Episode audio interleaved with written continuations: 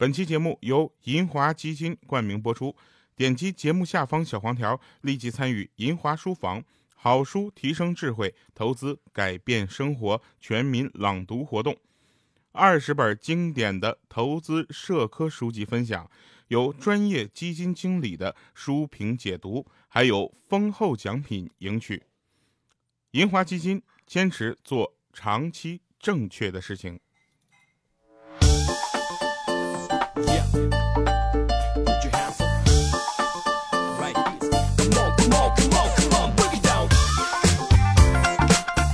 哟，Hello，各位啊，又是一个特别正直的时间，一个特别正直的调调为您带来今天非常不着调。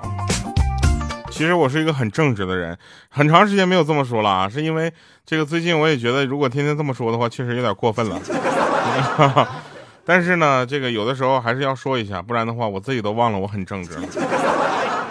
我们看一下留言啊，有有一些朋友留言说，这个调调感觉尾号九七七七，他说感觉调调的声音像杜海涛啊。我希望我各方面都像。呃，可爱的考拉优他说，从黄金第二档到现在我一直都在哈，那感谢你，我们应该是近十年的老友了。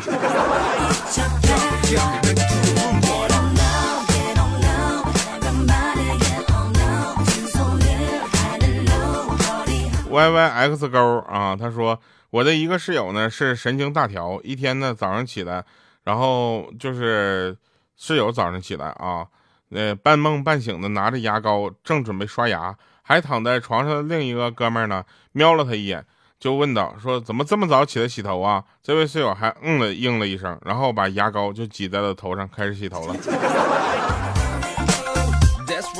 顾蓉蓉零幺零二，他说被节目埋没的歌手。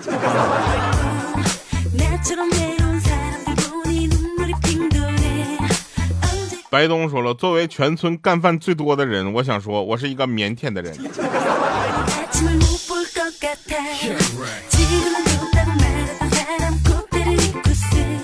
文涵子他说：“调调每次都听不够啊，太短了。还有歌真好听，我是我是这么算的啊，就是每次呢把这个节目呢录短一点，这样的话你们还有听下期的可能性。”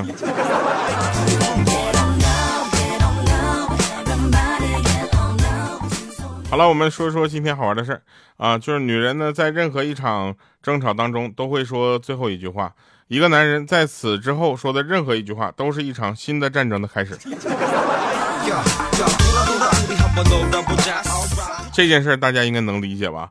而且呢，这个是经过很多验证过的啊。其实，在女人身上有很多，就是我们想起来都可能不太符合逻辑，但确实存在的事情。比如说化妆品嘛，化妆品对女人而言是什么？是信心，而对男人而言是什么？是幻觉。信心是可以涂抹上去的，幻觉可是可以被擦掉的。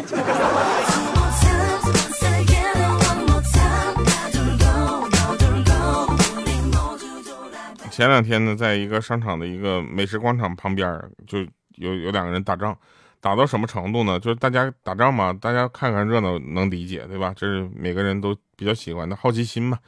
结果有一个女的呢，本来坐着是背对着打仗那个地方，结果她端着饭呢转了个圈儿啊，边吃饭边看。我说你大姐，你这是有点过分了，这个。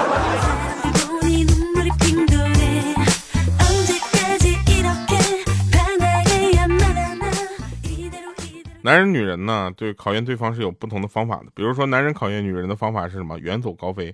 女人考验男人的方法就是约会迟到，是吗？其实男生女生在一块儿啊，约会女生约会迟到也蛮正常的。我们不能说要求他必须得提前到，但是我们可以尽量希望他能够准时到，也是对这个男生的尊重啊。我们小杜就去约妹子，然后这个妹子呢，这一总就是也是奇了怪了哈，总迟到。这个我们怎么说呢？我们只能从男生角度去说了。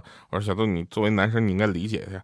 他说：哎呦我去，早知道我就不来这么早了。我说你这么想不行，这么你每次这么想，所以你现在单身都快三十年了。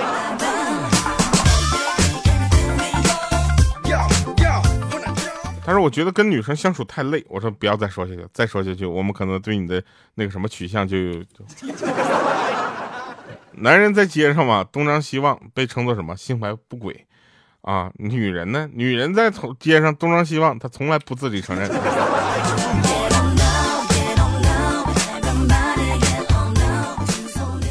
保持好的身材呢，有两个方式。第一种呢。是合理的饮食加上比较合理科学的运动，啊，这个是很多人都推推崇的一种方式。第二种呢，就我推崇的方式了，就是降低自己对好天好身材的定义。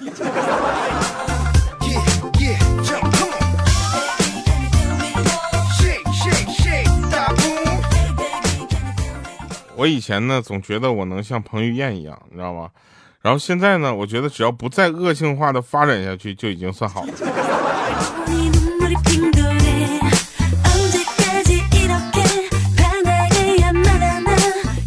孔子读书三月而不知肉味儿，我们读书也是一样的，三月不知肉味儿啊。不过孔子是因为太读太投入了，而我们呢，是因为学校的肉根本就没有肉味。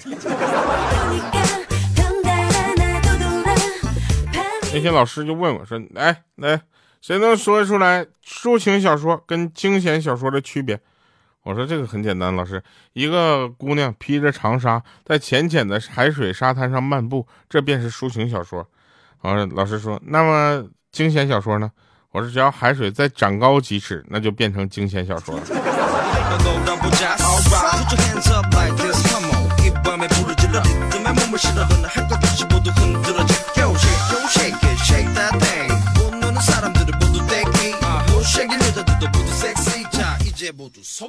我上学的时候，同桌有一个毛病，就一上课就睡觉啊，咱也不知道他平时用功都用到什么地方。一上课就睡觉，一考试还考得特别好啊，就特别气人。然后一上课呢，下课的时候呢，总让我碰他一下。今天上课的时候呢，老师突然就叫他回答问题，我就急忙碰了他一下。这一碰不要紧，他伸了个懒腰，接着从后门就出去了。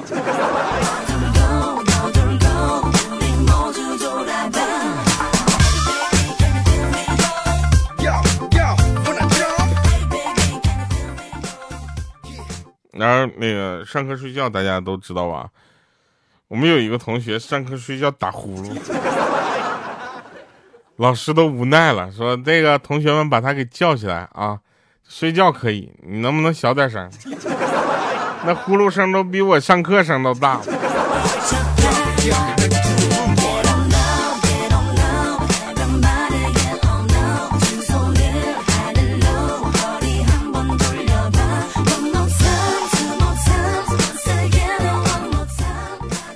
前两天玩个游戏，这个游戏里面呢，各种东西都比较就是齐全，各种社交功能也很有。然后全区战斗力第二的人啊，一个女孩，就天天发布比武招亲，啊，然后呢，就我们就说这比武招亲，谁能打过他？后来有一天，终于让全区战力第一的人打过了，他俩结婚了。我们就说，哎呀，特别恭喜你啊，终于找到了，经过半年的时间找，终于找到了你的侠侣。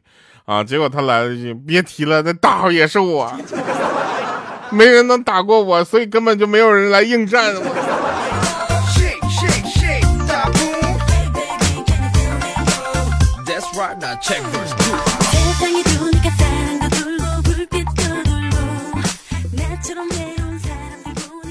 真事儿啊！某人搭出租车，然后向司机抱怨说：“哎呀，搭你的车好无聊，我都没有音药。”然后司机说：“那我建议你去搭垃圾车，还有洒水车。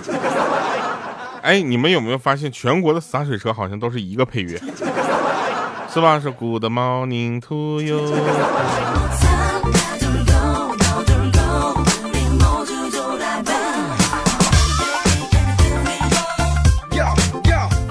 有一家商店招收职工啊，然后特别的歧视，说声明只收已婚男子。”求职单身大汉呢，就大为不平啊！为什么呀？纷纷就问这个招式人事经理，道理何在？公道何在？公平何在呢？啊！经理心平气和的解释说，啊，是这样的啊，结过婚的男人呢，就比较习惯别人对他能够乱喊乱叫，你行吗？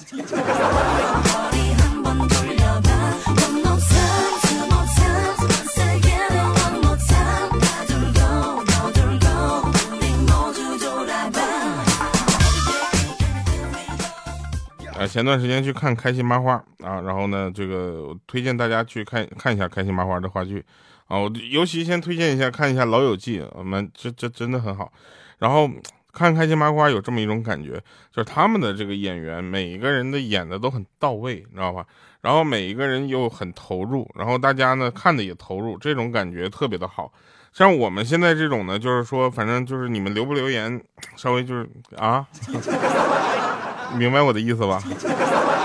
既然我们没有什么现场的互动了，我们是不是可以做一做这个线上的互动啊？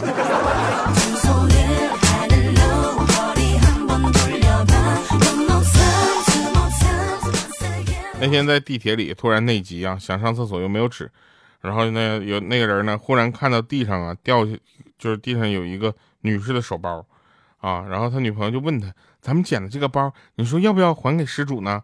你说这不废话吗？然后那人就说了，说主要得看这包里有没有值钱货啊，比如说手指，如果有的话呢，咱就先把手指拿出来，包可以还。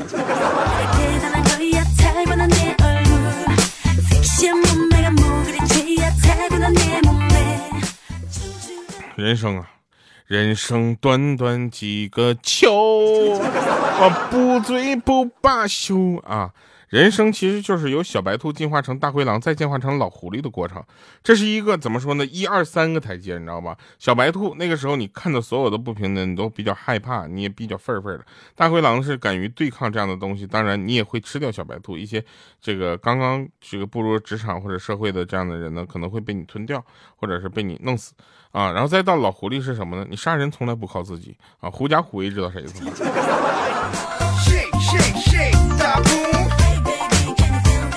从医学的角度看，这三个阶段呢，无非也就是从什么幼稚啊到成熟，再到衰老。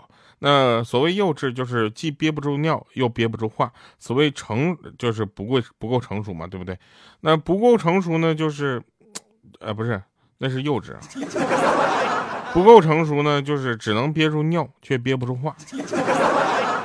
所谓成熟是什么呢？就是既憋得住尿，又憋得住话。哎，这所谓衰老是什么呢？就是只能憋得住话，却憋不住尿了。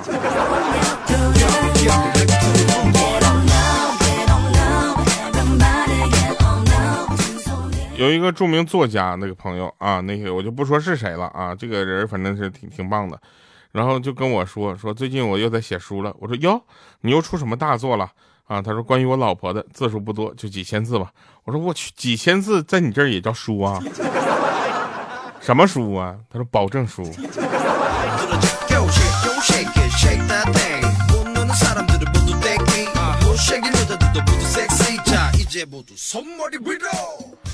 有一天啊，小王神秘兮兮的啊过来找我说：“哎，听说你这几天去电厂实习了？”我说：“啊，那么你在电厂的时候用电不用钱了？”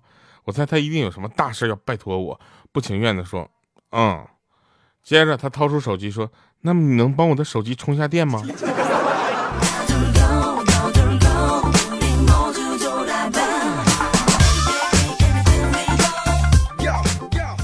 人工智能的反义词是什么？天然呆。这个大家想到吗？就是如果你的毛孔粗大，你照相该怎么办呢？就像像素调低一点。像素低有像素低的好处，就比如我这种人就不太喜欢还原度非常高的相机。然后小杜跟我说，咱们团队出门啊需要一个相机了，不能每次都用手机拍，特别的不不专业，也不方便，成像的效果也不好，我们拿出来也不太好看。我说那那买什么相机呢？他说可能得买稍微好一点的相机。然后我们就去看了一下索尼啊，还有佳能，我们就看了微单还有单反。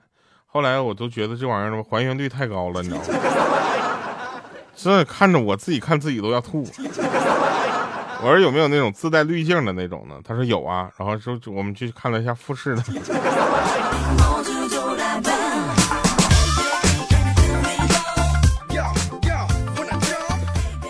我们原来吧，总有一个朋友跟我们一起总玩球，你知道吧？嗯，但是后来他不来了，也不知道为什么。反正他的口头口头禅我们是记着。他说今天肯定那个那个什么什么队赢啊，如果不赢的话，我把蛋砸了，让你做蛋花汤。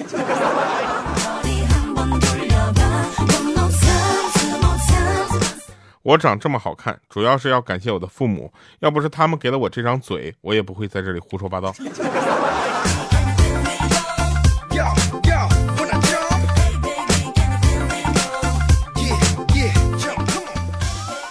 真事儿啊，说有一对恋人进了一家非常高级的餐厅，啊，坐定之后呢，女的拿起菜单看，然后发现爱吃的菜呢都在高档那单里，然后他就问说：“你到底爱我到什么程度？”然后这男的呢打量了一下菜单，一下就明白他意思了。他说：“嗯，我看超过咸牛肉，不过还没有到烤龙虾的地步。”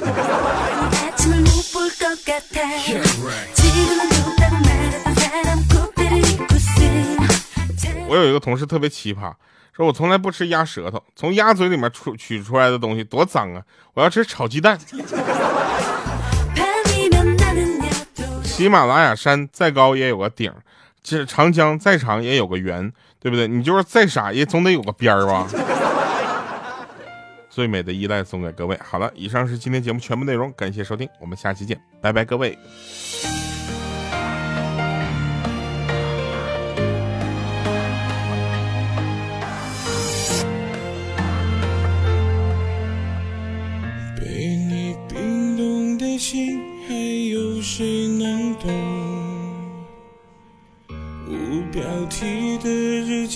填满了裂缝，时间带走的你带来了伤痛，习惯着我自己坐着去吹风，我想念你，我分开后的那。句点，两个人的身影，现在少了一半。我复习你我分开后最后一句，坐在回忆里的我该怎么办？我试过面对离开，却知道敷衍不来。收起没悲伤。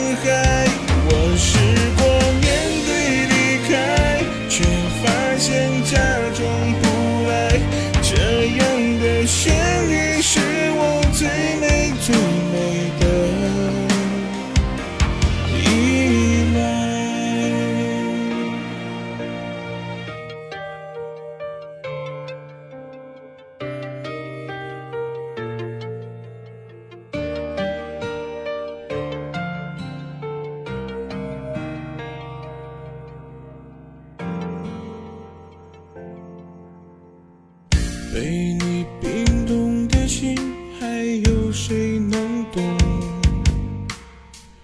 无标题的日记填满了裂缝，时间带走的你带来了伤痛，习惯着我自己坐着去追